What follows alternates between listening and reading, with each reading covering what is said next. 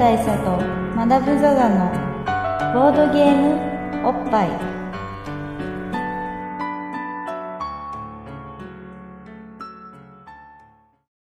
バブル大佐とマダム・ザ・ザのボードゲームおっぱい。毎回ドイツ直送のボードゲームカードゲームを一杯やりつつぼんやりざっくりご紹介いたします。MC1 のバブル大佐です。MC にマダム・ザ・ザです。はい今回もドイツゲームの話ではありません。はい、はい。今回はドイツの話ではありません。ありません。えー、でまあその話の前にですねはい。ゲームの話の前に、はい。えー、近況報告。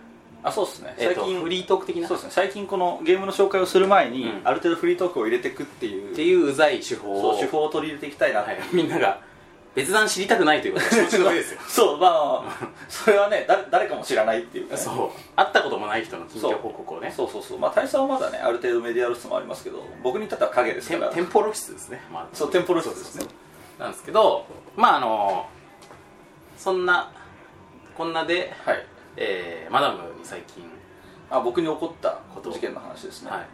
僕に起こった事件っていうのはまあ僕は結構あの事件が起きることに関しては定評があって、うん。まあ、いろんなところで事件を起こして回っているわけですけども、はい。まあ、最近一番大きかった事件っていうのがあの僕が顔面からアスファルトに激突するっていう事件があってこれ立派な事件ですよそう。でまあそれだけ言うと何が何だかって話なんですけど、うん。まあ、すごい平たく言ってしまうと自転車で転んだわけですよ。うん。あの、まあ、それだけ言うとすごい適当なんですけど結構不思議な事件っていうか、まあ、我自分が不思議になる事件だったんですけど、まあ、僕は自転車に乗ってたわけです夜、ね、とはいえ、まあ、僕もちゃんと健康有料児なのでちゃんとシラフでうん。ライトもバッチリつけてうん。安全運転だと自分では思っていたわけですちなみにマダムのチャリはママチャリとかじゃなくて結構ちゃんとしたかっこいいかりした。かっこいいチャリですよ。しっかりしたチャリです、割とスピードの出るチャリってことですよね。スピードもでも,、まあ、でもその時はスピード出てなかったんですけど、うん。夜なんで。でまあ普通にこうのんびり走ってたわけです、ん。家に帰るためにでまあ夜道を走っててちょっと広めの道であのほ車道があって歩道があってっていう感じで、まあ、僕は自転車のルールにしっかり従おうっていうので大体いつも車道の端っこを走ってるわけですけど、な道路道路交通法そう道路交通法的にね。そうちゃんとしっかりやってるわけですけど、まあ、その時ちょっとやっぱ油断があって、うん。あのなんせ深夜なので車もめっきりいないわけですよ、うでクソ広い道を僕が一人で走ってるみたいな状態でちょっと気が大きかったんですよね、で僕ってやっぱりあの、まあ、生来、まあ、ピュアな少年っていうか子供心を持っていて子供ってよく白線の上を歩くゲームとかやるじゃないですか。ん はいはい。でああいうのの、まあ、モードがちょっと入ってきて、ちょっと僕もこの車道と歩道の間をシャーッと行こうって思ってたんですあでまあなんかのんびり鼻歌とか歌いながらシャッシャッシャーってやってたんですよ。車道と歩道の間ってあの前、まあ、まさに白線があるとこ？そうそうそうそうそう。あそこの間をこうやってパーって走るっていう、うんうんなんか平均台的なねうん楽しみ方をしようと思ってたんですよ、うん。でパーって走ってたんですけどまあこれもまたね関係あるのかどうかよくわかんないですけど僕は結構乱視がひどくて、うん。嫁がちょっと効かないんですよ。夜は物がぶれちゃうから、うんっていう前段を踏まえて、うんそのゲームをやろうとパーって走ってたんですけど、なんかちょっと違うなって気づいたんですなんか白線の様子が少しおかしいなと思って、それが何かと思ったら白線じゃなくてガードレールだったんですよ。うんなるほどそれにガードレールの目の前で気づいたんです。白線にね乗ろうとしたらもうその瞬間にガードレールだったってこと？そうです。あそこから白線が始まるからここをスーッと行くよって言ってパーって行ったら白線じゃなくてガードレールが始まったんですよなるほど。遠くの方にある白線をめがけてそうめがけて乗ろうと思ったらあの白線と完全にこうなんていうんですか？その線分の延長上に僕がいて、はいはいはい。その線分に向けてこうバーって来てたんですよ。そしたらまあ確かに白い線があるんだけどこれは地面に横たわっている線ではなくなく。割と縦に。そう割と縦にちゃんと立っている垂直にそう。ですある線だってでわーってなって、うん。あの急いでギャッて避けたんですけど避けきれずに僕のペダルがガードレールに引っかかってあでまああのチャリはガードレールにガキョンって止まるわけですけあど僕はあの、まあ、ゆっくり走ってるとはいえ感性がついてるので僕もそこでガキョンとは止まれないわけで僕はそこからこうカタパルト的にこうバンって。射出されるわけですよチャリから。で放物線を描いて。放物線を描いて本当僕の体がこうふわーんってこう、ね、舞ってでちょうど地面に着地する時には僕の顔面だったわけですそこが。あのその回転の。そうですそうですそうです。ローテーション的に。ローテーション的に ちょうど顔面のあたりにいて僕が頭からこう石崎君張りにうこうアスファルトに向けての顔面ブロックをかましたわけですよ。んドガッツだね。そうですそうですもうガッツがねうん。満ち溢れてたんで。っていうことによってあの、まあ、僕の体に多大な傷を残しまして、まあでもね幸いなんか首とかは折れず。あの、まあでも病院は行った方がいいよ。やっぱそうっすよね。でそう。まだ行ってないの？あのね、えー、とあれ昨日かな？一昨日かな？に病院行ったんです、うん。あの月間みたいなところに。うであの、まあ、他のなんか関節とかは何も異常ないわけです。ん。であのこう、まあ、擦り傷とかもあるんですけど擦り傷はまあどう見ても深いなこれは深いなっていうのはなくて、うん。あのまあ、消毒をちゃんとしようっていうぐらいだったんです、なんですけど、まあ、ちょっと頭だけ打っちゃったんで、まあ脳だよ脳。そうそうそう脳とかその辺がやべえって思って病院に行ったんですよ、外科に。でちょっと頭を打っちゃってなんかちょっと不安なんで念のため検査したいんですよって言ったら「あうちは脳やってないですね」っつってあのそもそも擦り傷すら見てもらえず門前払いを買ってしまったっていう。文字通り脳と言われた。そうですそうです「なお」っつって言われて。No I can't. で僕はポカーンってしながら「わ分かりました」っつって、まあ、帰ってきたっていうのが。あじゃあ行ってないの？脳は。まだだから行けてないんですよ。あそう。だからまあ散々周りからん「まあ、行けや」と「ふざけんなお前行けや」とで俺も行くつもりは満々なんだけれども、一回断られてるからちゃんと断られない場所を探さなきゃいけないそうっていうところで。まあなんかああいうのってなんか CT とかまではやらないのかな。でもなんかかんないいくらいくらその言われたってことはう。ん、でもいくらそういう脳外科とか、まあ、脳外科じゃないにしてもなんかそのそっち系のお医者さんでもさまあ見てわかるもんじゃないよねだから多分スキャンとかしないと、ね。頭の中身は分かんないですね。ポクポク叩いてわかるもんじゃないよね。もんでもないですよね。振ってみるるとかね。逆に危険そうですね振ってみるなんかなんかカラカラ言いますね。ねあとチャポンチャポン言うとかだったら 振っちゃダメじゃんそれってなるから。そう。不安ではあるんですけど。いやー俺これさちなみにあれなんですよ僕はあのーまあその日一緒にいたんですよね。いました。まあその僕が事件を起こす1時間前ぐらいまでいまそうした一緒に飲んでてえいや飲んでたんじゃないですか。まあゲームやってたあゲームやってたよ僕シラフです。そうそう。ゲームやっててあの別れてで帰ってきてツイッター見たら報告みたいな。そうそうそう。速報みたいな。僕は前転しました。前転しましたって報告が。で大丈夫なのっつって。なってまあそれから会うの今日初めてなわけなんですけど。そうですね。まあ傷だらけっすね、まあ顔顔とか、まあ顔は本当顔もすり傷だしまあ手とかもね、まあ、手とかも傷ありますしあと眼鏡も変わってるし。あ本当だ。っていう、まあ。傷だらけの天使ですね、そうです。まあでもあれじゃないですか。あの僕前どっかで耳にしたんですけど、そのかさぶた痛そうなんだけどすげえあこれねでもかさぶたになる前が超痛かったんですけどかさぶたになってからはだいぶありがたい割と状態になりましたそう。あのまあ目の右目のすぐ横にのほっぺたとの間ぐらいのところにまあ結構。いやもう本当ハードボイルドキャラみたいになってるよ。そうです、まあ、500円玉よりもっとでかいぐらいのかさぶたがガツンとあるわけですけど、うん。これがその最初は乾いてないわけですやっぱり、うん。そうするとなんか顔が常に風を受けて冷たいんですよ、うん。濡れてる感じがして、それがまあすごい気持ち悪いしこう表情を軽く変えるとあのちょっと痛いもんで、うん。すごい無なんか無表情キャラになって、まあ、すごいクールになったわけです僕はでかつ、まあ、はもう首に挟んだ話によるとですよあのなんか女子にアンケートを取ってみたらば、うん。顔に傷のある男はかっこよくてモテる傾向にあるっていう。ほほう。それそれキャラの話じゃないの？いやキャラの話？実 物いやいやいやキャラの話かもしれないですけど、まあ、マダムっていうのもキャラの一部です。から、まあね。だからこうルロケン的なね。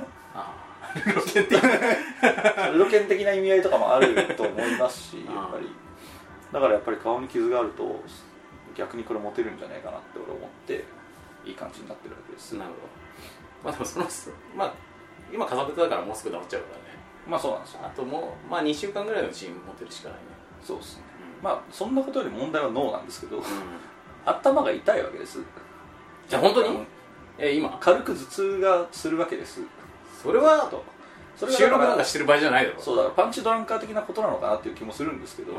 なんかだから多分打撲なんですよ。僕の一番、まあ、素人予想としてうん。一番可能性あるのは単純に打撲で、あのまあ内身みたいなことね。そうですそうです。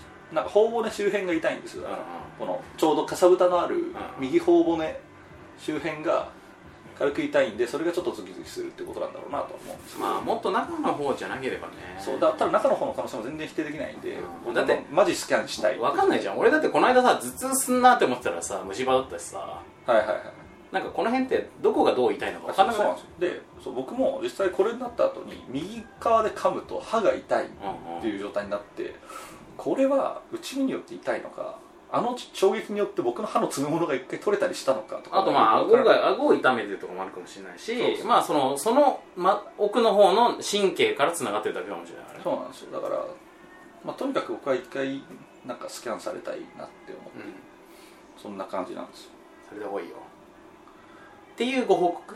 まあ、っていうそう僕の惨劇のご報告だったわけです。これがまああの、まあ、いきなりだから血生臭い話っていうか、うん。すごいうだつの上がらないみんなのテンションを上げない話そうですね。を近況としてまずぶっ放したわけですけど。そういうことですよ。でも今日のゲームはですね。ゲームの話にまあ一応いきますけど、い。きますか。このこの状態から。そうそう。なんですけどあのーえー惨劇ルーパー」というゲーム。はい。皆さんご存知でしょうか？まあ話題作。話題作。話題作じゃないですかね。話題作ですよね、うん。まあ、ご存知の方も多いと思うんですけども、えっと、そのゲームの話を今日ははい。させていただければなということなんですけど、はい。まあ、これは2つ理由がありまして1つは最近マダムにそういう惨劇があったという。あったということですよね。しかもそれそれそのゲームやった帰りだよね。そうです。その僕の惨劇の直前に に俺たち惨劇ゲーを。惨劇ルーパーをやってたんですよ。そうですだから僕としてはもう完全に惨劇コンボが決まった形ですよね。だからそのこれは何かの縁ですなとそうですね。なりまして次の勃発ではそう。惨惨劇ルーパーじゃないですかやろうね つってちょうどいいですねなんて話をしてたんです。そう。なんですけどまあさらに言うと、はい。まあ、僕自身がこのゲームをやって大変感銘を受けたんですよね、はい。はい、のでそういうような話とかもしたいなと思うんですが。なるほど。はい、じゃあまあ最初にどういうゲームなのか。そうですね。まあ簡単なあのルールの概要を。させていただきましょうか、えー、とまずですねこのゲームは、えー、と一応同人ゲームってことになるんですかね。そうですね多分。ですね。あの細いかいところを調べてないので、はい。相変わらずのフラットぐらいなんですとりあえず企業とかあのが出してるゲームではなくって、えー個人サークル個人サークル。がゲームマーケットで主に売っていった売っていた。まあ今はそのちょっと店舗店舗に置いてあるところもあると思いますがもともとそのゲームマーケットで販布用に作られたゲームって感じですね、でえっ、と、まあ、どういうゲームかと申しますと、はい。えーまあ、これでここでいう惨劇っていうのは、えーまあ、無残な劇の惨劇ですね。そうですね、えーっていう字の惨劇ですけど、まあ、要するにその陰惨な出来事が起こっちゃうよと。はい。で、えーそういう陰惨な出来事が起こらないように、えー運命をいろいろ操作してですね。はいで回避していこうというゲームなんですね。なるほど。でまあこれの題材になってるものってはえっ、とまあそのこの辺はちょっと人によってだいぶあの親しみ度に差があると思うんですけども、はい。えっ、と例えばですね、えー日暮らしの中頃とかね。はい。あと「窓川マギーカ」とかね。はいはい。あとなんでしょうね、えーまあ、そういうこうループものと言われているなるほどなんかなんかこう事態が推移していくとすごいひどい事件が起こってでまあいわばこうバッドエンドで終わってしまうんだけど、はい。まあ、主人公なり、まあ、他の登場人物なりが、まあ、そこからですねこうもう一回まあその物物語を最初からやり直してはい。で、えー、と今度こそは悪いことが起こらないでほしいというような感じでいろいろ試行錯誤をするんだけど、まあ、やはりうまくいかないで惨劇が起こってしまう。というのの繰り返しの中からいかにそこからその悪い流れから脱出するかみたいな、ああなるほど。まあ、形式の物語っていうのが、まあ、2000年代に入ってから非常にたくさんそうですね。ね増えましたね。まあ主になんていうかそのあのまあアニメとか、えー同人誌とかはい。あとゲームとかですね。そうですね。まあそういう、まあ、いわゆるオタクジャンルで増えたわけですよすごく。はい。でそういうような物語形式をボードゲームで再現したのがこのゲーム。っなるほど。ていう感じです。なのでそもそも題材からして全然ピンとこない人もいるだろうしその題材自体がめちゃくちゃ好きっていう人もいると思います。そうです。ねまあだからそのあたりに馴染みのない方はちょっとちょっとテーマ性がよくわからないです。ちょっとよくわからないですちょっと意味がわからないですね。ってなっちゃう人もまあいるような絶対いるだろうしはい、まあ本当に日暮らし好きとかはすごいグッとくるんだと思います、ちなみに僕日暮らし知らないんですけど、ほうえーじゃあなんかマダム的にこの点の題材でなんかな親和性の高いものって何かある？僕はだから全然惨劇感のない、まあ、エンドレスエイトであるとか、あとは、まあ、僕はそのループものっていうところにはあまり明るくないんですけど、うん。そもそもですよ、うん。あのまあ、例えばサウンドノベルをやっているとか、うん。あとまああのなんですかね、まあ、エロいゲームとかですね、うん。読み物系のものをやっていると、まあ、何かしらでバッドエンドになってどっかからローとしてやり直すみたいなことがあるじゃないですか、うんうん。あの感覚には近いなと思いました。普通に。確かにそうですね。じゃあ2周目はもうちょっとマシなエンディングを迎えられるようにあそこの組み合わせというか選択肢変えてみようかなみたいな。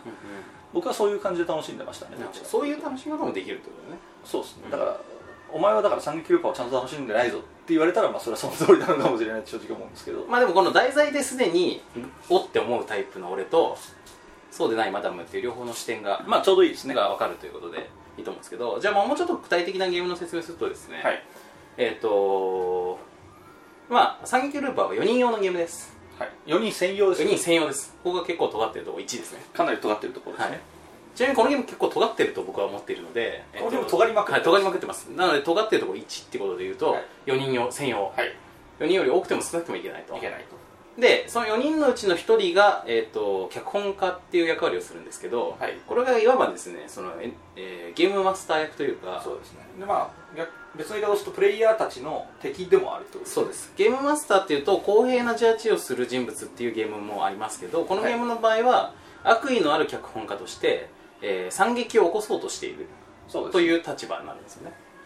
で、えー、とプレイヤーたちは、えー逆にその登場人物としてその物語内に関わっていってでその他のまあプレイヤーではない登場人物、まあ、キャラクターがいるわけですけど NPC が NPC ですね。このキャラクターたちの行動をある程度あのコントロールしていくことで惨劇が避けられたり避けられなかったりすると。っなるほて感じになります。つまり1対3で戦うゲームってことですね。どそういうことですね、で尖ってるところ2としては、まあ、えっとここはもうすでに尖ってるところ2年の気もしますが、はい。とりあえず、まあ今のね、うん。まあ1.5ですあれはい。えっとで2としては、まあ2としてはえっとプレイヤー同士が会話でコミュニケーションできない。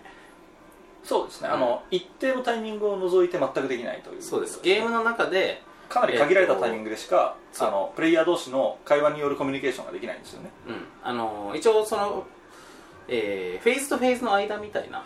まあ1ゲームやってはダメだったっつってもう一回やり直すよみたいなののあの間合間間。合間。合間の、えー、と時間制限ある中でしか会話してはいけないと。はい。っていうふうになっててだから3人のプレイヤーですね。まあ一応そのうっすらと連携はするんですけどあんまり細かい話し合いとかはできないんですよね。そうですね。でこれちょっと、まあ、個人的にはアダムとイブ的ななるほどね。とこもあるなと思ってその察するゲーということでね。そうですね、うん。だからまあ僕はゲームやってる最中にこれはなんか花火感あるねって話をしてて、まあ、花火っていう花火もそうですねとというような、調べていただければと、まあ、そういうゲームの系譜でもあると。はい。でえっとさらにですねえっとこの悪意ある脚本家が何をやるのかというと,、はい。えっとそもそもシナリオみたいなものを作るんですよね。そうですね、うん。まあ、で筋書きがあるわけですね。そうです。脚本が。で脚本といってもセリフとかをとかくり書くようなものではなくてであのーまあさっき言った事件っていうのがですねはい。えーまあ、大きい事件から小さい事件までまあいろいろあるんですけども、はい。まあ、それを、えー、と1週間だっけ、まあ、7日間とか、まあ、か限られた時間のそのタイムテーブルの中に2日目にはこういうことが起こります。3日目にはこのことが起こります。みたいなのを書いてくるんですよね。そうですね。うん組み立てておく。で実はその事件には誰が起こすかっていうのも設定されてるんですがそれは、えー、とふプレイヤーからは伏せられていてわからないです。プレイヤーはあのなんか特殊能力者なんですよ。一応その主人それぞれプレイヤー3人は各主人公ということになるんですけど、まあ、これがそれぞれ何かしらの能力を持っている、えーっとまあ、1人は例えばタイムリープができたりとかあと何でしたっけ？なんか夢日記みたいなの見れるのかいやだからみんなねその、まあそういうあの使用アイテムは異なれそうどそうなるとまあ全く同じであの特にそのゲーム中特殊能力を使えるわけじゃないんですけどあの、まあ、要はそれが何を示しているかっていうとさっき言ったそのこれからの1週間でどんな事件が起こるかっていう事件の内容だけはもう知ってるんですよ多分、それは予知してるんだと思うんですね、ただその犯人が誰かとかっていうこの事件を起こすのは誰かみたいなのはあの分からない。うん。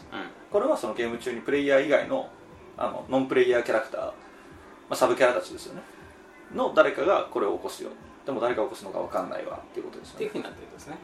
でさらに、えーとまあ、その個別の事件とは別にそもそもそのシナリオのですね、えー、と大枠みたいなものがある程度選択的に選べるようになっててもちろん殺人事件っぽいことが起こるよってことだったりとか、なんかこう、まあ、ウイルスがばらまかれるみたいなものだったりとか、えー事件巨大な事件爆弾が仕掛けられている。とか、うん。そういうまあ大まかなあの題材というかそのシナリオの題材がまず最初に決められているということですね。そうです。でそれ大シナリオとしましょう仮に、はい。でそれにプラス小シナリオみたいなものがある。小シナリオが2つ選ばれるようになってるんですけど、えーまあ、それもやっぱりその、まあ、例えば、えーまあ、今回は中に殺人鬼が潜んでるとかですね、えー恋人同士になってるキャラクターがいるとかみたいな感じであのまあその物語にちょっと味付けをするための要素みたいなのがまあ、例えば、まあ、さっき言った、えっとえー巨大な巨大なじゃない、まあ、すごいやばい時限爆弾が仕掛けられているという世界観の脚本です、うん。ただその中ではこの A さん B さん C さんはこれが誰かわかんないんですけどそういうところが恋愛関係にあるラブコメ要素も入っていますとか、でそのラブコメ要素がある中にシリアルキラーみたいなのもいます。みたいな感じで舞台設定を脚本家がまず整えることができるということですね。でさっきさあのちょっと前に言った事件っていうのはそのシナリオの中で具体的にはこういう事件がこの日に起きますよっていうのが出ると、そうやって枠組みが決まるってことですね。はい、でそれぞれの事件とには、えー、と実はあのー発生条件みたいなのがまあ決められていて、はい。えー、と犯人にな、まあ、その事件のは犯人になる、えー、と発生源になる人物っていうのが NPC の中にいるんですけど、はい。その人たちがまあいろいろ不安になったりとか、ええ。陰謀を企てられたりとかして、ええ。っとまあ、それの度合いがある程度以上に達す。例えば3日目までにこの人の不安が3以上になっていると、まあ、3になっていると、えー事件が起こりますみたいはない。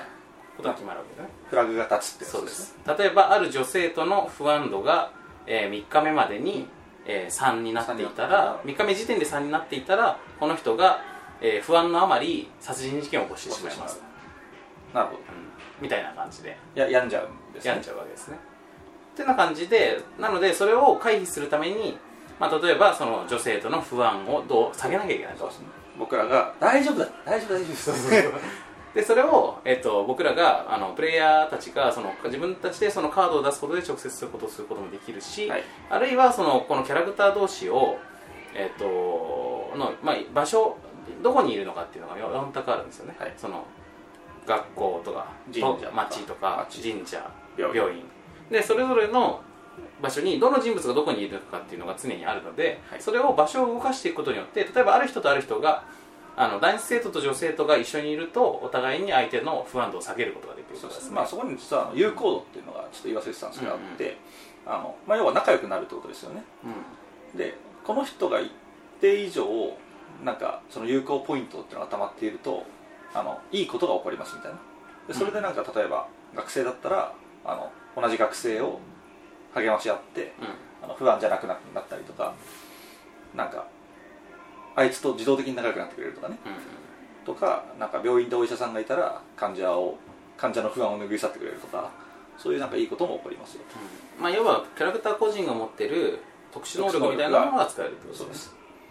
でさらに言うと,、えーとまあ、そういうような感じで、えーまあ、事件を回避しようとしていくんですけども、えーキャラクターたちはそれぞれその、まあ、例えば女子生徒だったらこうとか医者だったらこう刑事だったらこうみたいな、のあの表向きの能力を持ってるんだけどもそれと別に隠されたそ裏の今回のシナリオでしかない裏役割があると。でそれがまあさっき言ったような殺人鬼だったりとかあと恋人だったりするわけで恋人同士だったりとか実は陰謀を企ててる人黒幕的な黒幕だったりとか。まあいろいろすると。まあこの辺はちょっと人狼っぽいですね。そうですね。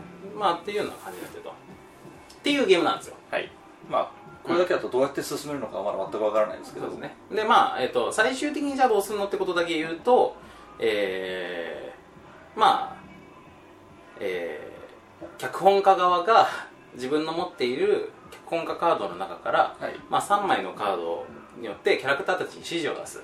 はい。例えばあなた NPC はにそう NPC にこっちに移動しなさいとか。とかあなたの不安を一つ増大しますとか。みたいなことをやってあなたのまあ秘密裏に。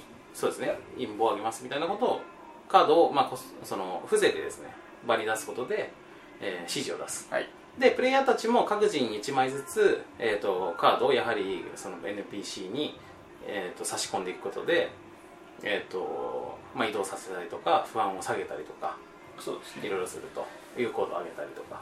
でそれを、まあ、みんなが命令をを出した上で一気にオープンして処理していくので例えば、まあえっとまあ、ある人が、ある人と一緒になると殺されて死ぬみたいなそうですね。状況になった時に、えー、とその状況を、まあ、脚本家側が作ろうとして、えーこいつがこっちに移動しますみたいなはい。命令をしてると。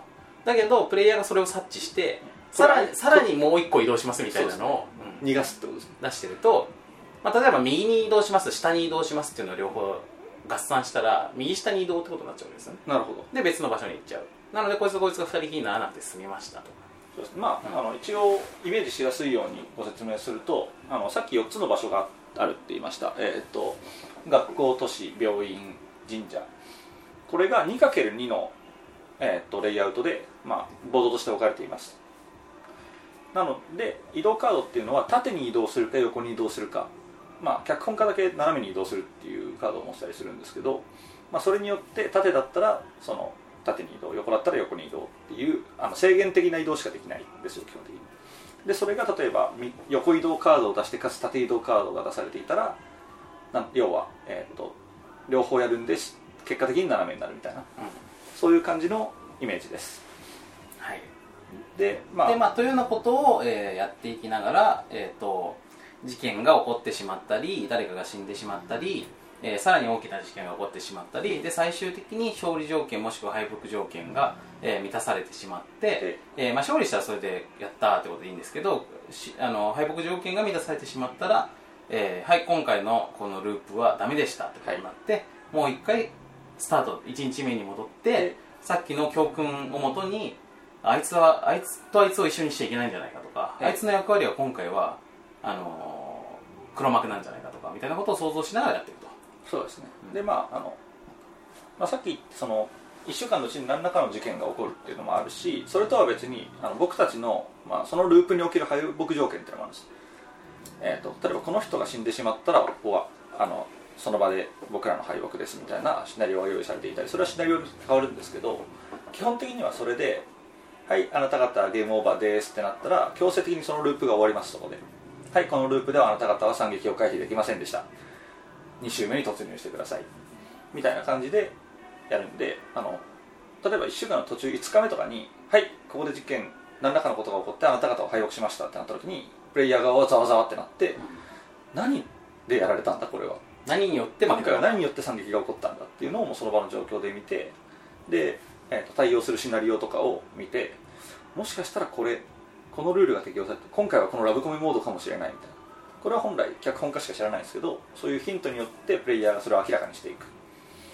でそれをもとに惨劇を回避していくまあそういうことですね。うん。っていうゲームです。はい。はい。でここまでが一応ゲームのルール説明みたいなものなんですけど、はい。まあ、ここからが大事なんですよね、はい。えー、と今の説明を聞いて、まあ普段のボッパイもせ決して説明は分かりやすくないかもしれませんが、えー、と今回ひときわ分かりにくいと思う。ひときわ分かりにくい。分と思います多分イメージができてないと思いますそうです。でこれはですね僕らの説明能力によるところもまあ余裕でありますし。余裕であります。あとまあ僕ら自身がそんなにプレイを重ねてないから、ええ。あのシステムはそこまで深く掘り下げられてないというせいももちろんありますがありますが。そもそもこのゲームシステム自体は複雑なんですよ。複雑です。複雑です。でまあ悪く言うととっちらかってるっていう人も多いと思いますね。やる人によってはそういう人も多いと思います。でえっとまあそれは実際そうっちゃそうなんですけどここが僕は今回すごいミソだと思ってですね。はい。えっとこのゲームで僕がすごい感銘を受けたっていうのは、まあ、いくいくつかポイントがあるんですけど、はい。あの一番思ったのはあこれはまあ独特なゲームだなと。はい。で僕独特なゲームっていう言い方を結構しますけど、はい。例えば僕アダムとイブに関しても自分で独特なゲームって言ってますけど、はい。その独特って何かっていうとですねあの普通のゲームの基準では測りづらいってことなるほど。うん、でまあ僕別にそれあのアダムとイブに関してもなんかこうまあなんつうんですか？えっ、と普通じゃないからもろもろ許してねみたいなえあの言い訳的なニュアンスで言ってるわけではなくて、まあ、実際ちょっと違う文脈のもんなんですってことが言いたいわけなんですけども、えはい。えー、とこのゲームもですねこれは違う文脈だぞと思ったわけです。でどう違うかっていうとですね、えー、とここからが割と本題なんですけど、はい。あのこのゲームですね例えば隠してあるパラメータがめっちゃ多いわけです。めちゃくちゃ多いプレイヤーから見て。でまあちょっと人狼っぽいところもありますよねみたいなこと言いましたけどあれは単にキャラクターに対して隠された役割が用意されているという点について言ってるだけなんですけど一次元的なものですね、でそういう隠された要素を当てるゲームっていうのはあるんですよ。人狼もそうだし。え他にもいろいろありますよね。あの頑張れ亀くんとかもそうです亀君もそうだし、えーアンダーカバーもそうだしあのー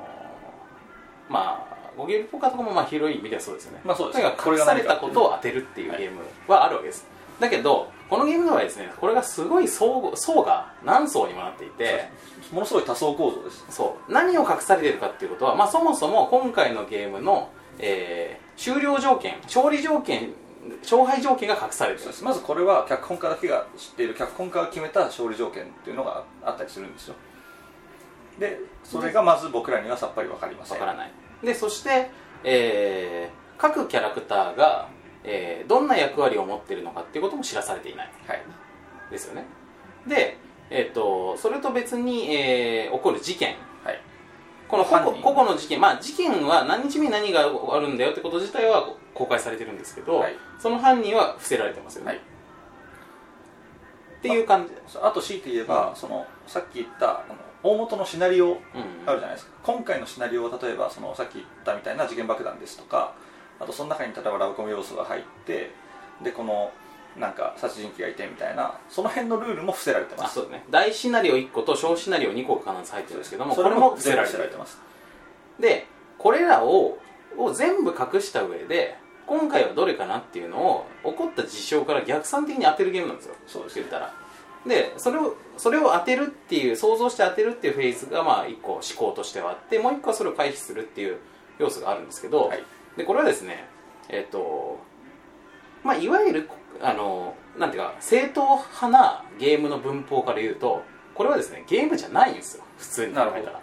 まあというかゲームゲームじゃないっていうと語弊あります。ゲーム的じゃないというかですね。ゲーム的じゃない。あのゲーム的であるっていうことのですね一番狭い定義は何かっていうとルールが明示的であるってことなんですよね。つまり将棋とかチェスとかって、まあ、オセロとかっていうのは、まあ定められたルール定められたルールの中でやって遊んでください。お互いにそのことを全部知ってるっていうのが前提じゃないですか、はい。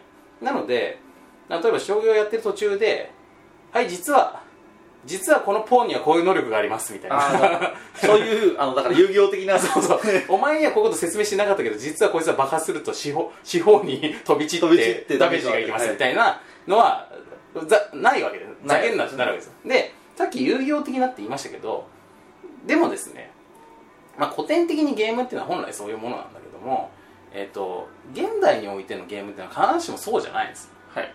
あのー遊戯王をやってるとあの相手の知らないカードを繰り出して実はこんな能力があるみたいなことになって何ってなるじゃない何ですか。なまあ、なりますね。特に漫画だとそうですね。でこれが許されているのが、まあ、ある種昨今のゲーム、まあ、現代的な意味でのゲーム。なるほど。ですねでえっと FF とかのもうそうじゃそうなんです。FF とかってあまあちょちょっと邪魔しますみません。あえっとですね。えー、まあ順序立てて言うとですね。つまり、まあ、古典的な意味でのゲームっていうのはルールが明示的でみんながそのことを共有している前提で話が進んでるものなんです、だけど、えっと現代においては必ず必ずしもそうではなくって、えー知らないルールがたくさんあるっていう前提のゲームもあるんです。はい。ね。でしばしばそういうゲームっていうのはなんかゲームとして納得感が低いというふうに言われがちなんだけども、ええ。これはこれで全然違う考え方のゲームなんですよね。そうですね。でボードゲームっていうのはどちらかというとその前者の古典的な意味でのゲームっていうのの考え方に根ざして作られていることが多いので、えールールの説明って最初に全部しとかないとダメじゃないですか。そうですねインストが大事だというですよね。でで後から後付けでゲームルールが出てくるとえーってなるじゃないですか、はいはいはい。はい聞いてねえよあとそう。だけどこのゲームの場合は最初から全部を把握するのって非常に困難なんですよね。まあそうですね、うん。だルール自体は把握しても、うん。その内情を把握するのはものすごく困難な困ので難ですよね。結果あの最初は誰しも分からんゲーであるということですね。そうです。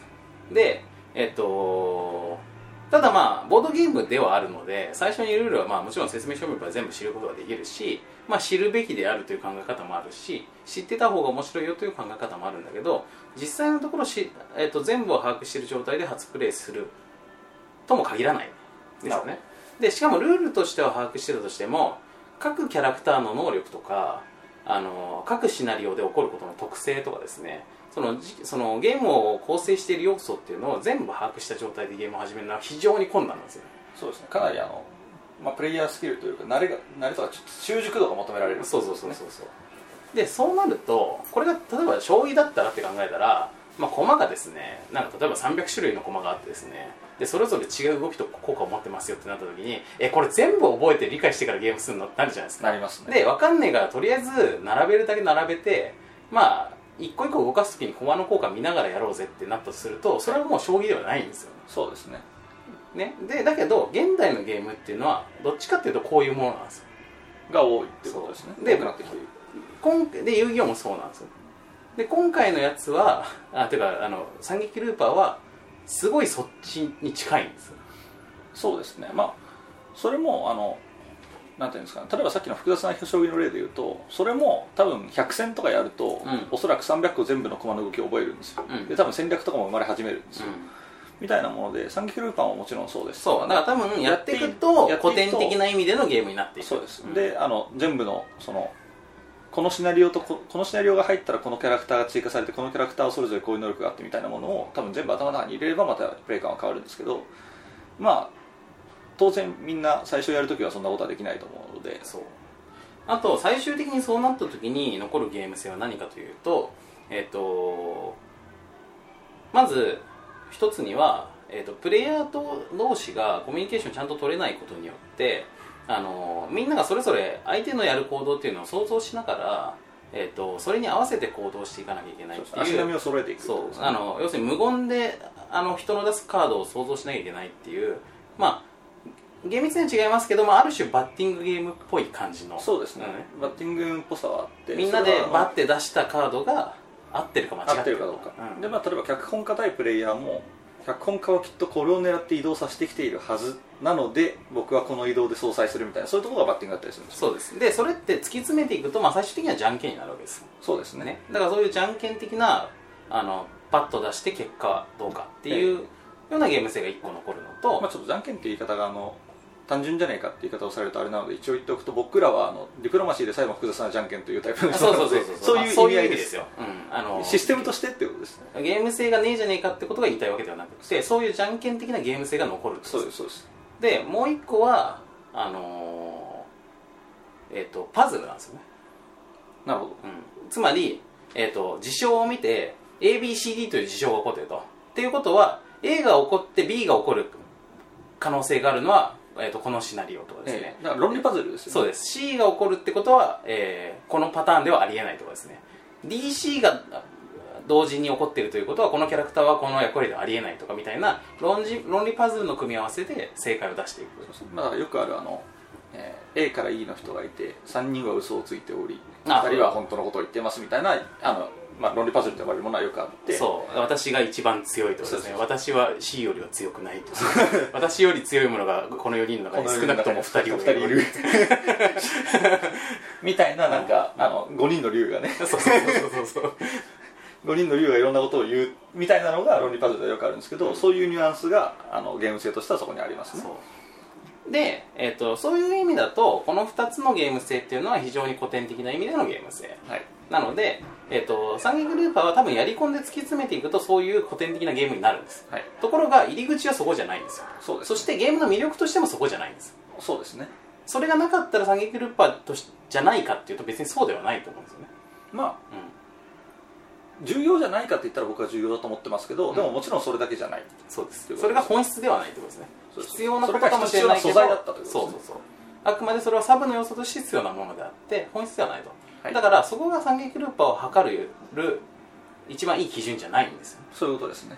でじゃあなんでどこが測る基準なのって話になって、まあ、今言ったのは、えー、と普通のゲームの基準で三撃ルーパーを評価してはダメだよっていうことを言っただけなんですよ。はい。これ第1部です。で第2部。じゃあどこを評価すべきなのか。でどういうゲーム何が本質なのかっていうことになるんですけど、はい。これが非常に僕はねグッとくるんですけどはい。あのね要するに、えー日暮らし的な物語を再現するためのツールだってことなんですね。はいはい。プラットフォームだってことそうです。その機能が一番の魅力であり、えー本質だと、はい。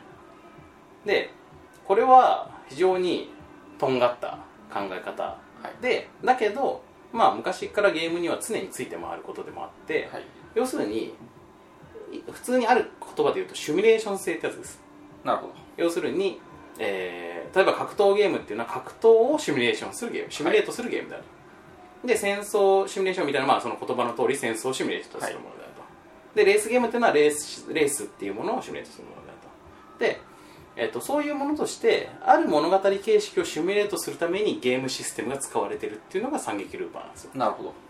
でえっとねこれはねまあ普通にみんな思うかもしれないけど意外と珍しいことでそうですね普通ゲームにおいて物語っていうのは添え物なんですよ。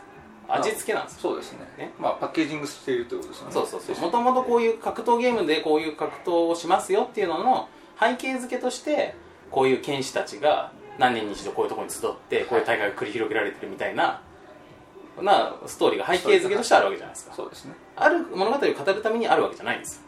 そうですね。そのゲームを語るために物語をつけるっていう順序のはずなんですけどこれはこれは逆だってことですね。逆だとですでこの考え方が非常にあのとんがっている。はい。っていうかその考え方は、まあ、普通に、まあ、ある考え方であるんだけどそこに徹しているところがとんがっている。そうです。う僕はこれがすごい特殊だなと思いつつもでもそれにあの完全に合致する昔ながらのものっていうのがやっぱりすぐ思いついた部分があって、まあ、皆さんも多分分かると思うんですけどテーブルトーク RPG ですよね。んはいはい。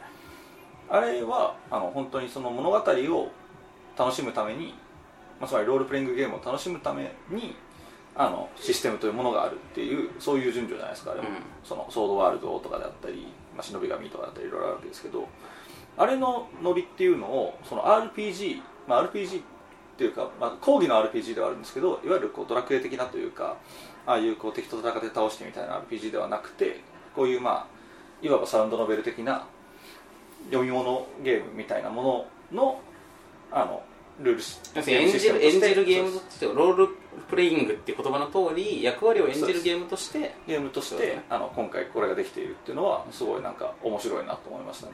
だからこれはもうなんかいろんな形で多分できる。てか三撃ルーパーもそもそもいろんな形でできるんですあのえーっとまあループものっていうのがものすごく狭いジャンルなんで、うんうん。あの人によってはちょっとイメージしにくいかもしれないですけど、まあ、例えばそれがひこのゲームで日暮らしっぽいシナリオができますとかっていうのもあればあのもっとじゃあこのゲームで窓かまきパっぽいシナリオになったりもする。なんかこのゲームでとあるライトノベルのあの作品っぽくなるとかっていういろんな、まあ、シナリオの作り方によって多分その作品性も変わってくるんですよね。でまああのうまいことそのノンプレイヤーキャラクターも女学生とかうん。男子学生とか医者とかそういう感じの,、まあ、の抽象化されてる。抽象化されているので、まあ、例えばこの作品のやつやりたいぜっつったらこいつは誰それだみたいな感じのロールプレイの仕方もできますよねっていうだからやっぱり一つのプラットフォームなんだなと思うんですよ。うんそうなんです。でそこに関連してじゃあみ第3章に行くとですね、はい。えっと普通のゲームの評価基準で測れないよと第1章ですね、はい。で第2章、えーある物語形式を再現するために作られた、えーシミュレーション用のツールみたいなものだよと、はで、まあ、同時にゲームとしても楽しめるように、えー、とさっき言ったみたいな味付けされてるよシステムがついています。システムで味付けされてるんです。だからどっちかというとゲームゲーム性が味付けなんです、はいで本質は物語を語る。で、えー、とじゃあその物語をいかにゲームで語るかっていう部分が第3章なんですけどここ、はいまあ本当はここが一番の評価されるべきところだと思います、要するに1個目の普通のゲームじゃないよねっていうのはいいことでも悪いことでもないんです別に。なるほど、まあ、そういうものですよそういうものだってことです。だからだからこれ中華料理じゃないよねみたいな。だから中華料理の基準で美味しいかまずいとか言っちゃダメだよねっていうことでえっ、とまあそういうもんなんですよ。よくも悪くも。でえっ、とこういうことを目指してるんですよ。っていうのはそれはまあ一つの考え方だから新しい考え方だったら評価されるべきだと思うしえっ、とまあすごい平凡な考え方だねってこともあるかもしれないけど今回のこれっていうのは評価されるものもあるかもそうしれないし。とんがった考え方だけど今までなかったわけじゃないんです、はい。そういうものっていうのは。まあそのそもそもテーブルとか RPG とか昔からそうであるようにでこの3つ目こそがやっぱりすごいと思うんですけど、はい。えっとじゃあどういう物語をどういう手法でゲーム化しているかっていうところなんですけど、はいえっとそもそもですねこの三ループ系っていう言葉はい。がは僕はそんなに知らなかったそういう言葉の存在自体は。なるほど。けどそういうものがあのオタクジャンルで物語の形式としてすごく好まれるってことは知ってました、はい。で実際僕僕僕も好きでした。あの好きでしたっていうか、まあ、好きです。で、えー、と古くはそのうる星やつら2ビューティフルドリーマービューティフルドリーマーですね。で、えー、押井守がやってからで押し守るこのテーマ超好きですから、はい。あの迷宮物件でもそうだしえっ、となんだろうまあ最近だとスカイクローラーとかでもそうだし、まあまあ、パトレイバーでもそうだしまあたびたびこの題材やってるんですよ。なるほど。ね。その終わりなきえあのループ円環の中からどうやって脱出するかみたいな話、はい。もしくは脱出の不可能性を解くみたいな話っていうのはあるわけね、で多分それのまあちょっとあのなんていうか子孫っていうかそれを受けての系譜でまあそれこそ日暮も出てきてるしあの春日も出てきてるんだと思うんですよね。えそうですね。あとは僕が好きなのはあれですね。北村薫先生の「えーとターン」あっていう小説はまあその人なんかその時間、えー時間ものうんうん。3部作みたいなのを作ってたんですよ、まあ、まず最初は「スキップ」っていうあの少女がある日突然20年後の未来の自分になってお母さんの自分になっていたみたいな話、2作目が、まあ、今回その僕がそのループものだなって思ったターンでそれはもうなんか1日が終わったらその24時間前からまた始まっちゃう話、だからまあそういうループものがあって僕も結構そういうのは好きで、うん。だからオタクジャンルに限らずそういうものっていうのはまああるわけなんですね。そうですね。あと、えっと我々が好きなもので言うと、えー、時かけね。解きかけですね、うん。時をかける少女もまあそうですよね。あれまあタイムリープもまさにタイムリープして、まあ、ループしてであの起こしたくない事故が起こっちゃうのをどうやったら防げるかみたいな話でもあるわけだから、まあそれもそうですよねでじゃあこそのじゃあ惨劇ものってどういうことかっていうとですね惨劇ループもの？はい。ってどういうのかっていうとですね、まあ、これは多分えっ、とまあ、エロゲージャンルとかラメノベジャンルとかで発生したものだとは思うんですけど、はい。ね。まあ、エロゲージャンルなのかな？おそらく LJ チャンネルでしょうね、うん、で古き良きまあ僕そこはそんなに具体的には詳しくないんですけども、はえーまあでもその金字塔になったのは日暮だと思います。はい。で日暮は2000年代前半ですよねそうですね。でえっと日暮が何がすごいかというとですね。はい。日暮のここがすごいって話に入りますけども、はい。あの見たことのない、はい僕は知らないですけども、ね。はい。えー俺が熱っぽく語りますとね、はい。えっと日暮っていうのはですねもともと同人ゲームなわけです。はい。それこそ。で同人ゲームなんだけど、えーでノベル系のゲームなわけですけど、はい。えー、と選択肢とかは全然ないわけです。よ読んでいくだけです。読んでいくだけです、はい。だから分岐とかないんです。はい。でこれはまあ今でこそ別に普通にみんな受け入れてると思いますけど、はい。当時は結構ですね分岐がないならゲームじゃないじゃん、はいはい。みんななったわけですよね。あの読み物じゃんって。えでじゃあその前のノベルゲームってどういうものだったかっつうとあのー例えば一番最初のサウンドノベルっていう名前がついた「音切り草」とかですね、ええ。ーと「かまいたちの夜」とかみたいなああいうこうチューンソフトが出していたノベルゲームっていうのは、まあ、サウンドノベルシリーズっていうのがあるんですけど、これはあの話の途中途中に選択肢が出てきて僕はみたいな点々点みたいなのが出てリビングに行くここにとどまるみたいなのがあって、ええ。それによってこうシナリオが変化してたんです。はい。だから昔のゲームブックの形式なんです。そうですね。それをデジタルにやったのがサウンドノベル。はい。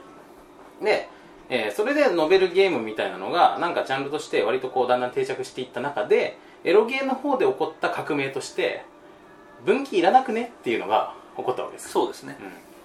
で分岐はないけどえっとシナリオを選択したりとかぐらいはあるよみたいなとかですね。いろいろなハイブリッドもあるんですけど、えあのどのキャラシナリオをやるかみたいな選択だけはある。え好きなキャラクターを選んでください意識。そですね。だから一番最初だけ選択肢があるとかね。なんかそういうのはあるんですけどあのーまあそれがだんだん先鋭化していくと最終的には選択肢不要ってことになるんですよ、えでところがその選択肢不要になったらゲームじゃなくなるかと思いきやですよ、えーそうではないっていうのをまあ他にもまあ並行して作られた作品はいろいろあったと思いますけど、はい。かなり具体的な形で世間に知らしめたのが日暮なるほど。てことなんですよね。で日暮はですねあの読んでると、まあ、もしくはアニメとかでもいいです。アニメを見ているとですね、はい。あの当然アニメだから選択肢なんかないですよね、はいで分岐もないですよね、えなのに見ている人がプレイ感があるんです。なるほど。でどうプレイ感があるかっていうとまあ最初日常のあのまあそういうまあ女の子キャラとのねキャッキャから始まるわけですはい。で、まあ、結構ぬるま湯っていうか あのはい。なんですかまあ。リア充感。まあ言ったらまあそのそんなに好きじゃない人から見たらもう完全な茶番にしか見えないええ。日常風景がから始まるんですけどそこからだんだんじ事態がなんかあれあれあれっていう間にどんどんダークな展開になっていって日常がどんどんぶっ壊れていってですね最終的に最悪のエンディングで終わるってところから始まるんですね。はい。まあこれが第一章ですよね。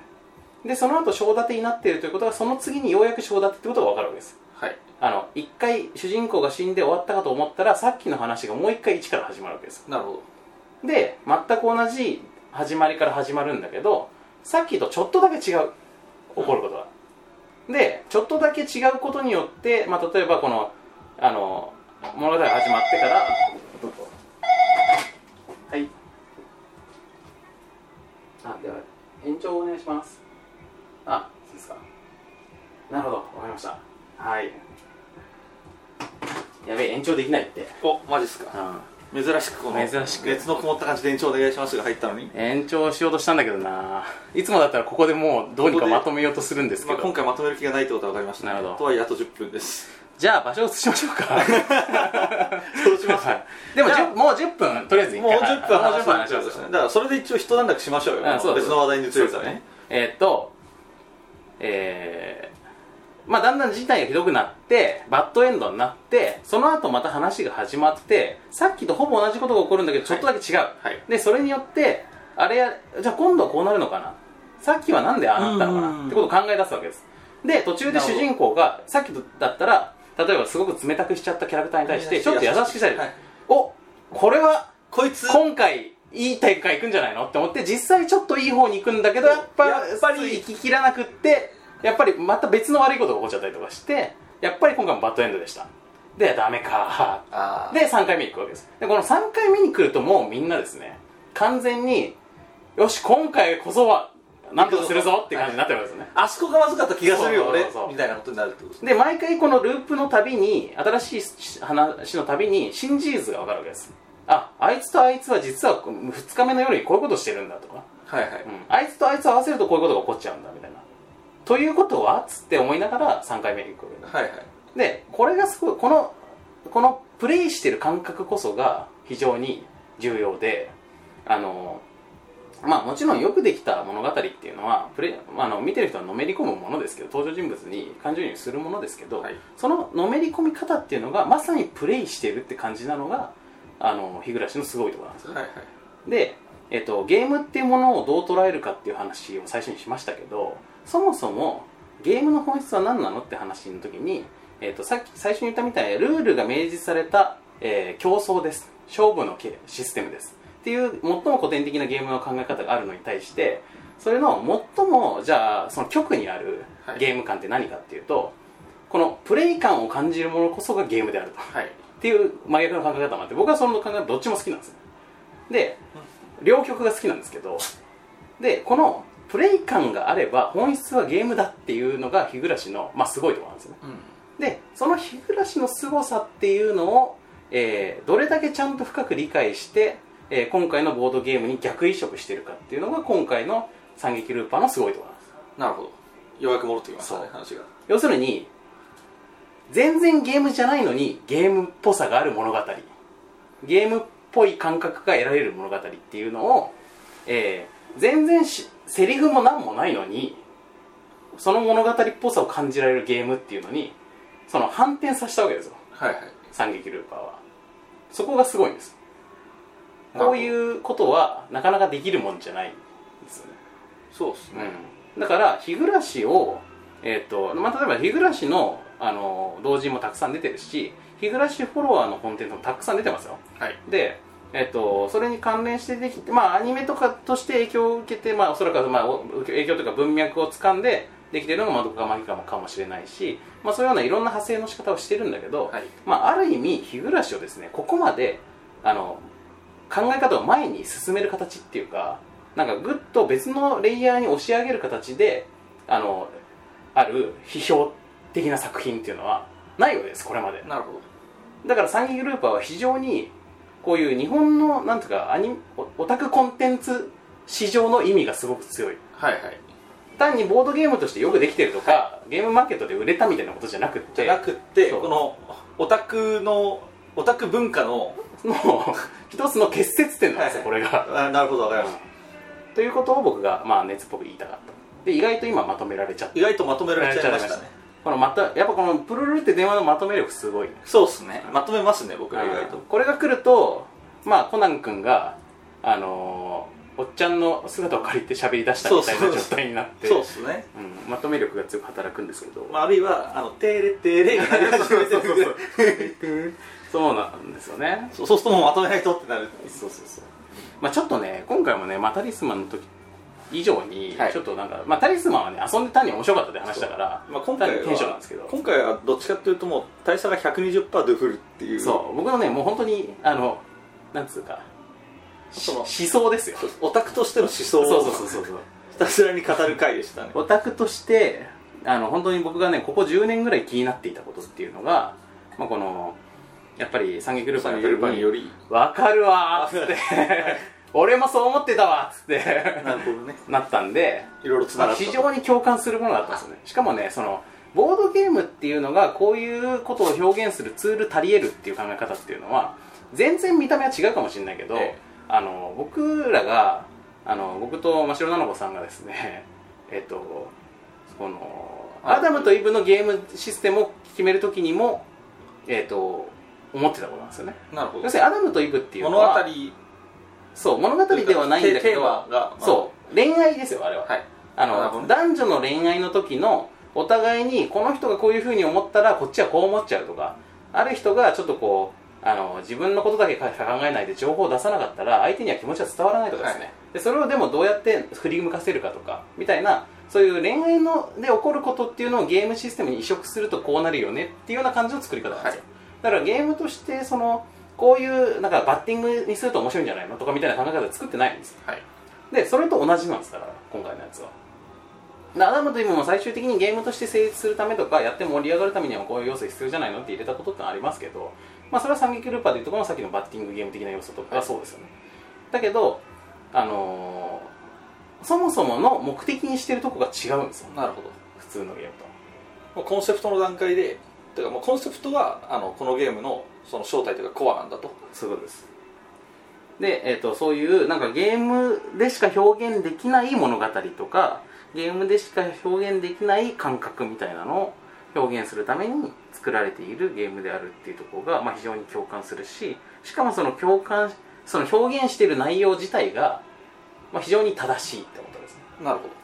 ループものっていうジャンルに対する捉え方で要するにループものってこういうことだよねっていうような捉え方っていうのがすごいんですよ。なるほでまあここもね僕じゃあループものっていうのをこの人たちはどう捉えてるの？ループものって何なの？ってなった時に、まあ、またこの話も2時間できるどはい。感じになるんで ちょっとそれは今回は置いときますよ、はい。置いときますけど、うん、でもそう思ったわけです。なるほっていうことでもう僕は絶賛です本当に。まあその絶賛っていう言い方はちょっとなんか上から目線に見えるかもしれないけどとにかくすげえって思ったんですよ。あのはい。尊敬尊敬、どそうですね。うん。うん、でしかもその結果できたゲームが超独特でしょ？そうですね。だからそのシステムを本当にちゃんとゼロから構築してるってことです自分で。ええ。これもやっぱり尊敬ですよね。これはすごいですよね。僕なんかもその、まあ、僕はそのなんていうんですかね。あの大差ほどのその熱の入りようっていうのはもちろんないわけです。あのそのループものっていうところへの思い入れとかその文化への思い入れみたいなものが僕は持ち合わせていないので。なんですけど、まあ、まずこのゲームやっぱりプレイ感がすごい独特だと思ったんですよね。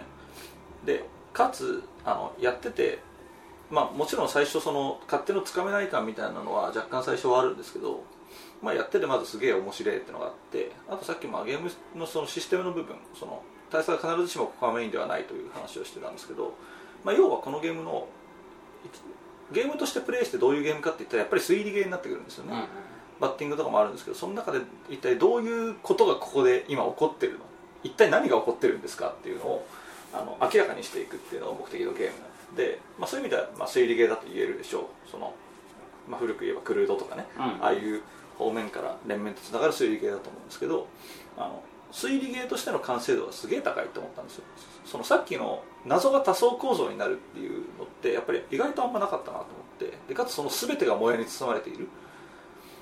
でそうするとその謎の考え方っていうのはものすごく手強くなってこっちだと思うんだけどもでもこのもしかしたら適用されているかもしれないこっちのルールによってあれが起こったのかもしれないっていうことによってこれはまだ100%じゃないなみたいな悩み方ができるっていうのはあの推理ゲームとしてものすごく高水準にあるって思いました、そうそうなんですよね。だからこれはあれなんですよ。繰り返しやりたいゲームだって僕はすごい思いましたね、なので僕は単純にゲームとしてこのゲームを結構絶賛した。すごいと思います。ワンプレ目より2プレ目の方が面白いであろうっていう感じでもあるよね。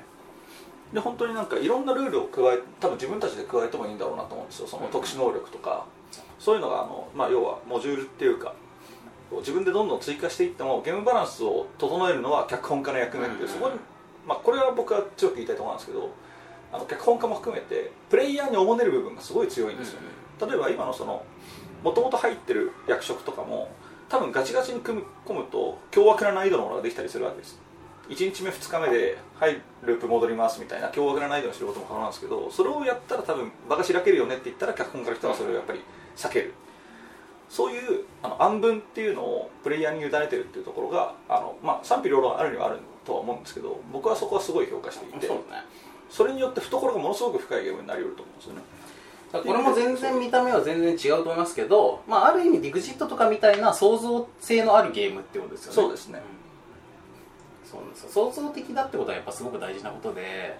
あの僕その必ずしもねそういうなんか萌えコンテンツとかオタクテイストのコンテンツだったら何でも好きってわけじゃないんですけどでもやっぱりねその創造的なものは創造的なんですよ、そうですね、うん、でやっぱオタクコンテンツっていうのは、まあ、ある種の表現のねエクストリームを示すはい。ものでもあるんでやっぱりエクストリームさを感じた時には本当にもうあのビクビクっときますから、ね、うん、だからそのすげえって思うじゃないですか。そうですね。ね、だから慶応にもそのエクストリームさを感じたから好きになったし、まあ窓辺マギもそうだと思いますけどやっぱサンキュールーパーやった時にそのエクストリーム感を感じました。だからもうビンビンにやっぱこのねあのキャラクターとかねえ。いろいろなところが、まあ、人によってはこう中二っぽいと見たりとか、ええ。オタクっぽくてキモいわって思う人もいるかもしれないけどあの、ね、これはもう本当にねあの曲なんですよ。そうです。でうんこれはね必然だと思うんですよ、う例えば僕はなんかドイツゲームやるときはあの海外のバタ臭さがすごい好きなので、うんうん。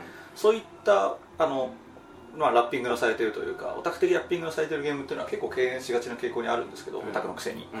なんですけど三撃ルーパーやって思ったのは三撃ルーパーってそのものすごくその、まあ、最初のデザインっていうのが、まあ、さっきそのいくらいかようにもできるとは言ったんですけどもちろんちゃんとイラストがしっかり描かれていてであとなんかいろいろテキストとかもあるわけですけどこの辺がもうバッキバキの中二なわけうんです、すごいんですよもう神社の説明とかも,、もうものすごいこの世ならざるなんとかみたいな、もううん中二バキバキなわけですよなんですけどこれは必然だと思いました、やってみて。必要だからそうなってるんです中よね二の世界に入り込まないといけないんですよこのゲームはっていう、だからその辺も含めてすごいいいと思いましたねということで、まあ、全然あのまとめに入った割にはまとめられずにもう時間がそろそろオーバーしそうなんですけどそれはだからあの自分の本当に好きなものをねあの脇目も振らずにはい。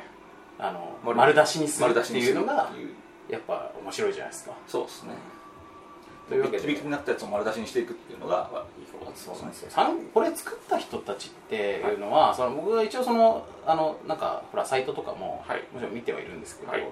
あのまあ何作目か5作目56作目ぐらいの感じみたいなんですけど、なんかまあ過去作をやってないから何とも言えないんですけどいきなりここにたどり着いたんだとしたらすごいですよね。それは驚異的ですね。ね。だから過去作僕はやってみたいですねぜひ、うん、なんかこれの下地になってるようなシステムがあるのかもしれないけど、えだからどういうどういう方なのかっていうのはなんか知っておきたいですよね。ね知らないですけどいやどうどうなんですかね。わかんないです。いやどうなんですかって僕に聞かれても分い。やかるだから本当にこうレベルが高くて、そうですね、何何者何者なんですかねっていうまあこれを作り上げてるまあ、みんな知ってるのかな。いやまあ僕らがなんせそう。なんせ結構その辺パーなので、うん。こんなこんな配信をしてるにしては。そうですね。なんかゲームマーケット事情に詳しい人とか知ってるのかななんですかね、うん。まあちょっとそのあたりはあのいや本当ね一一度お会いしてその辺を聞いてみたいですね。聞いてみたいです、うん、あのさっきの要は複雑な推理ゲームにちゃんとした文脈とか筋を通ったようにしたいからループものっていうジャンルを持ってきたのかそれとも本当にループものを表現するために、うん。まあ、こういうシステムを組んだのかちょっとわからないですね。まあ本当いろいろ、あのお話聞けたらいいですよねそうですね。はい。はい。というわけで、まあ、今回ねおっぱい評価もものすごくしづらいのでしづらいけどあえてします。それともしましょうか。じゃあしましょう。そのするのが礼儀っていう感じもちもあります。ろんそうですね。えっ、と69なるほど。なぜならループだから。反転させてもはいはいはい。同じ形になる、的なね。そうそうそうそうそうそれはやっぱりそのゲスさっていう数字のゲスさも相まってのこれ69以外ないんじゃないかな。でしょ、うん、でもあの本当にいいいいゲームだと思います、はい。うん。というわけでじゃああのうん。即決めの、はい、え69おっぱい。とい69おっぱいです、うことになりました、まあ、おっぱいの形もこう無限大に見えますよね。そうですね。ループ感。ループ感ありますよありますよね。あと揉んでも揉んでもね。好きい。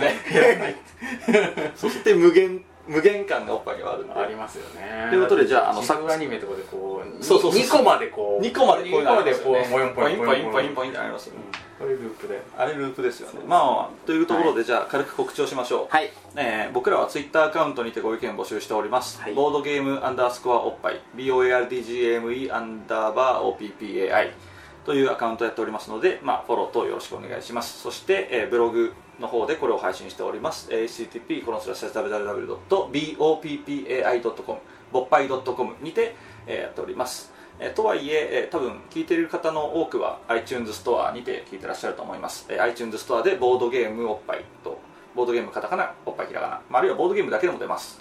の方で、えーまあ聞くこともできますし星つけたりもできます、えーそしてですね、えー最近まだ全然動いてないんですけど Facebook ページっていうのを作りました。えーこれは、えー、と facebook.com スラッシュ BOPPAI で出るようになってるのかな？多分そうだと思います。まああの Facebook の検索窓のところでボードゲームおっぱいと検索しても出ると思います。まだ全然ろくに動いてないですがおっと。はい。はい。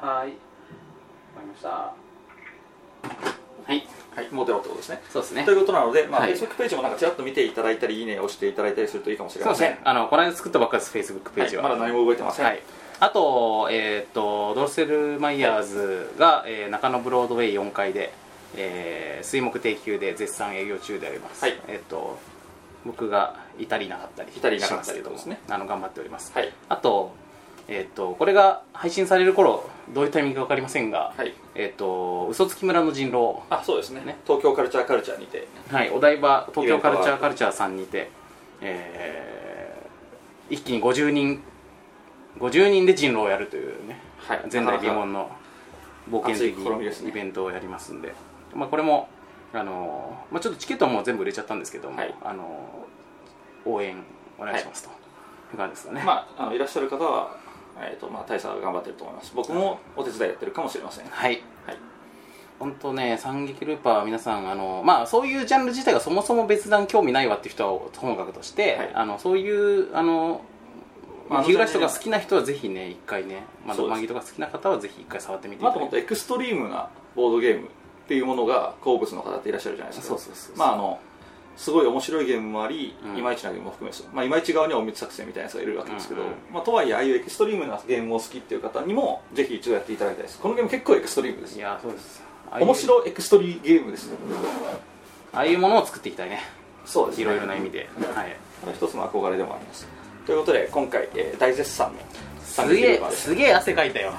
喋りながら。びしゃびしゃじゃないですか。びしゃびしゃだよまあ、ちょっとあの録音環境の都合上環境を切ってるからっていうのも多いあるんですけど。いやーもうでもそのぐらいのまああれです。僕の熱の入りように免じてちょっと今日の話をちょっと聞きづらかったと思いますが。はい。あの全体的にすげえ早口ですし、そうですね。でもまああのまあじっくり聞いていただいて、はい。と。ちょっと再生スピードを落として聞いていただきたいそうですね。と思いますはい、はい。というわけでじゃあ今回三撃ルーパー69おっぱいでございました。はい。ではまた次回。さよなら。さようなら